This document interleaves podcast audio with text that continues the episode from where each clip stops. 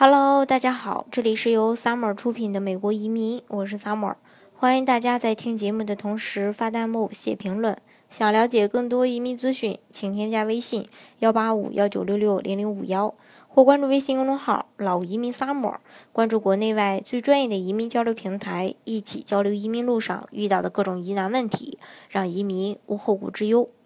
其实白人在美国减少早有迹象，因为一九六零年的时候白人占百分之八十五，但是随着一九六五年移民法的出台，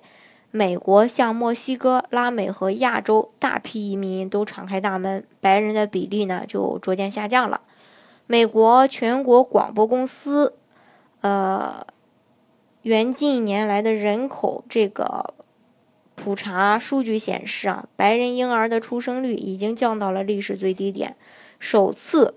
少于一半。在新生儿中，白人的比例为百分之四十九点六，而少数族裔，包括西班牙裔呀、黑人啊、亚洲人啊和混血的比例达到了百分之五十点四。不仅出生率下降，婴儿潮一代的白人。已逐步步入了老年，白人呢在各年龄层的分布呈同这个头重脚轻的趋势。以这个亚利桑那州尤尤马县为例吧，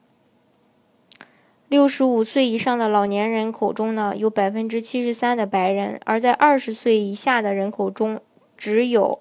白这个白人呢只占百分之十八。同时呢，美国白人的死亡人数首次超过了新生儿。这种自然减少状况的发生，比政府原先预测的还要早几年。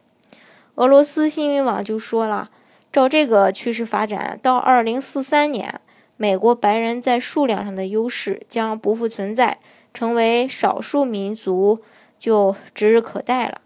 这个呢，是我今天刚看到的一些数据，所以今天就给大家来分享一下。好，今天的节目呢，就给大家分享到这里。如果大家想具体的了解美国的移民政策的话，欢迎大家添加我的微信幺八五幺九六六零零五幺，或关注微信公众号“老移民 summer”，关注国内外最专业的移民交流平台，一起交流移民路上遇到的各种疑难问题，让移民无后顾之忧。